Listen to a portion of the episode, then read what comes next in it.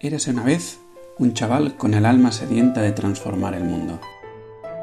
No sabía en qué forma se iba a materializar su sed. ¿Descubriría una nueva fórmula que hiciese la vida de las personas mucho más agradable? ¿Inventaría un aparato que simplificase su vida? Ni idea.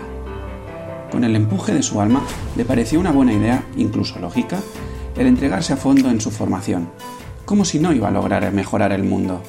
Había que aprender mucho, sobre todas las cosas, Así, ese chaval entregó su curiosidad, alegría, imaginación, talentos y su alma a ese aprendizaje. Confianza ciega en el mundo que existía en ese entonces, la confianza que emite la mirada de un niño. Su alma era tan grande y potente que no solo disfrutó de ese camino, sino que además destacó más que nadie en su curso.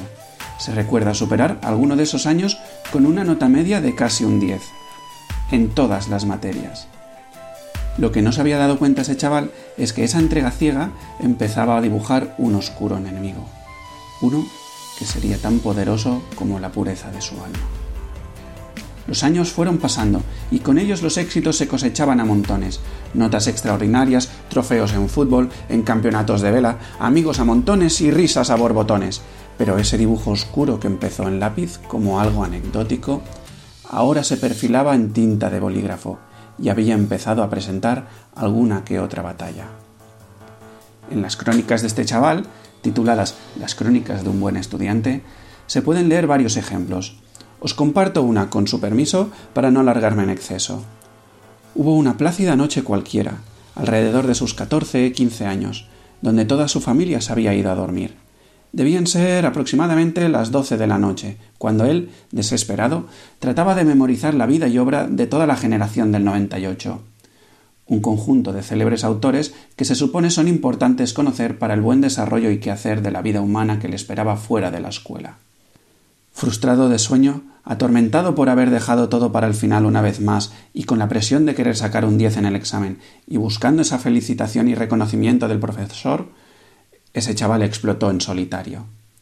Sentado en un cálido suelo de parqué, que en ese momento ya no apreciaba y no le importaba una mierda, lanzó con rabia su lápiz tan fuerte como pudo. Intentaba desprenderse de ese pedazo de dolor interno que tanto le quemaba. La mala fortuna quiso que ese lápiz rebotase en un mueble de tal manera que, no me preguntéis cómo, se le acabó clavando la punta en un dedo de la mano derecha. A día de hoy se sabe que este suceso no se trataba de la mala fortuna, sino que era la vida, muy sabia ella, quien no sabía cómo avisar a esa alma de que se estaba alejando de su pureza. Hacía mucho tiempo atrás que el chaval había desconectado de su curiosidad innata, su alegría se marchitaba, ya no disponía de determinación y su imaginación y talentos empezaban a menguar. Se rumorea que aún se puede divisar la marca de la mina del lápiz en el dedo del medio de la mano derecha imperceptible a la vista de cualquiera, grabada a carbón en la mirada de esa alma. Podemos imaginar que ese chaval acabó sacando una buena nota. No la mejor de su historia, pero lo suficientemente buena para conseguir esa droga que suponía el reconocimiento. La oscuridad avanzaba a paso firme, como ese ejército de orcos en el abismo de Elm, segura de conquistar la fortaleza. Pero a diferencia de la película, esta vez no aparecieron los caballeros de Rohan para salvar los muebles nos sumiríamos en una era oscura, aunque el equipo de rodaje lo maquillaba de estoy bien, voy haciendo, me siento alguien importante. Porque, de repente, la vida adulta asomaba a la puerta. Había que elegir carrera. Fijaros que ni siquiera se planteaba otro camino que no fuera ir a la universidad. Algo curioso. Repleto de oscuridad bien maquillada, por falsa seguridad y buenas notas, ese chaval, sin ser consciente, eligió alargar su agonía durante muchos años más. Las crónicas de buen estudiante siguen con una historia así más no curiosa. Parece ser que esa alma pura y grande, toda pequeña y arrugada ya, aún presentaba algo de luz.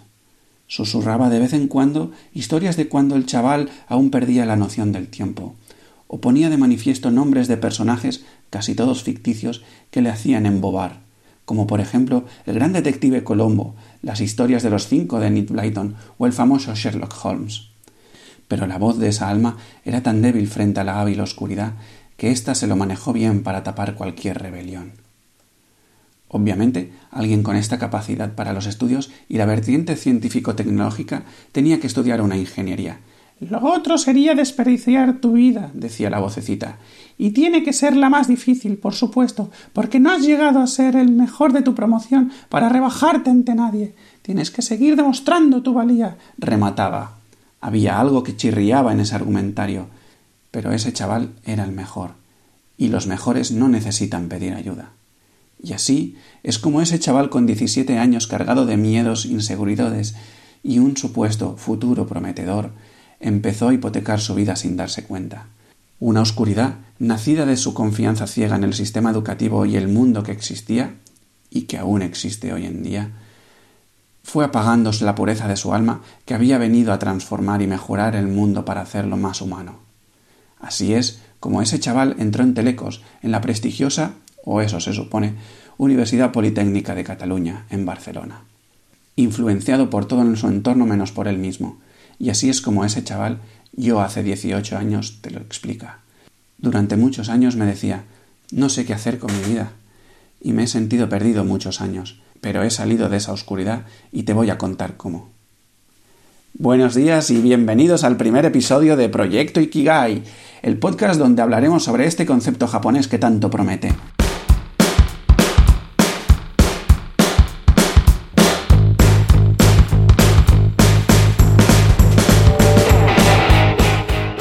No solo hablaremos sin más.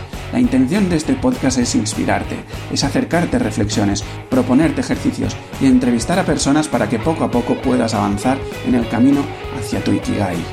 Ah, ¿que no sabes qué es el Ikigai? Bueno, pues bien, para eso estoy yo aquí. Ikigai es un concepto que los más sinceros explican no tiene una traducción exacta, pero que se atreven a dividir en dos conceptos. Iki, que significaría vida, y Gai, que vendría a ser algo así como lo que vale la pena o tiene valor. En definitiva, Ikigai se podría convertir en aquello por lo que vale la pena vivir, o lo que comúnmente llamamos vivir con propósito. Este concepto llegó a mi vida de manera fortuita y no planificada, como suele pasar con las grandes maravillas de la vida. Un primo mío, siempre muy conectado con la curiosidad, hacía relativamente poco había colgado en Facebook la portada de un libro titulado Ikigai, los secretos de Japón para una vida larga y feliz. Rápidamente fui a comprarme este libro y acabé con tres más sobre el mismo tema.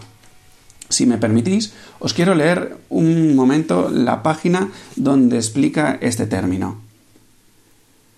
Según los japoneses, todo el mundo tiene un ikigai, lo que un filósofo francés traduciría como raison d'être. Algunos lo han encontrado y son conscientes de su ikigai. Otros lo llevan dentro, pero todavía lo están buscando. El Ikigai está escondido en nuestro interior y requiere una exploración paciente para llegar a lo más profundo de nuestro ser y encontrarlo. Según los naturales de Okinawa, la isla con mayor índice de centenarios del mundo, el Ikigai es la razón por la que nos levantamos por la mañana. Adjunto a esta página aparece una imagen que simboliza lo que es el Ikigai. Sería la intersección entre aquello en lo que eres bueno, aquello que amas, lo que el mundo necesita y aquello por lo que pueden pagarte. Si veis, no es un concepto muy innovador, en verdad.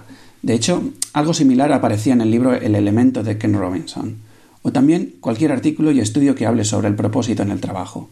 Sin embargo, y aun habiendo tanta evidencia y literatura sobre el tema, curiosamente son cuatro conceptos que en ninguna escuela, al menos que yo conozca, trabaja de manera profunda y consciente. De hecho, lo más típico es que los alumnos salgan desorientados, no sepan cuáles son sus talentos, y ya no digamos que confíen en ellos. Incluso estoy seguro que existe mucha gente adulta que se siente así o con otros síntomas. Depresión, falta de energía, falta de ganas para afrontar su jornada laboral, angustia, problemas para dormir. Y estoy seguro porque yo era uno de estos adultos. Soy Javi, la mente loca tras Proyecto Ikigai, y una de las mayores obsesiones a lo largo de mi vida ha sido buscar este lugar como si de un destino se tratase, buscando mi vocación y un lugar donde todo tuviera sentido. Por el camino he cosechado diferentes títulos, ingeniería de telecos, robótica y automática y algún que otro MBA. Y también he trabajado en buenas empresas, Indoespacio, HP, una empresa familiar de robótica educativa, en la filial de CaixaBank, Y cuanto más avanzaba hacia la tierra prometida, más me frustraba. Ese destino no aparecía por ningún lugar. Y es que creer que existe un lugar llamado Ikigai es falso. Porque Ikigai no es un lugar al que ir, es una manera de vivir. Y esto es de lo que va el proyecto Ikigai y en esencia este podcast, de compartiros mis aprendizajes y experiencias en este camino. Si has llegado hasta aquí, quiero daros las gracias a todos aquellos que os hayáis unido hoy a este primer episodio de Proyecto Ikigai, el podcast. Espero que os guste y si es así, os estaré eternamente agradecido si os suscribís, lo compartís en las redes sociales e incluso si lo valoráis con 5 estrellas. Así será más fácil localizarlo en los rankings y de este modo llegaremos a más gente y conseguiremos que encuentren su Ikigai. Yo, a cambio, publicaré de forma regular y periódica, e incluso os daré las gracias personalmente en los próximos episodios.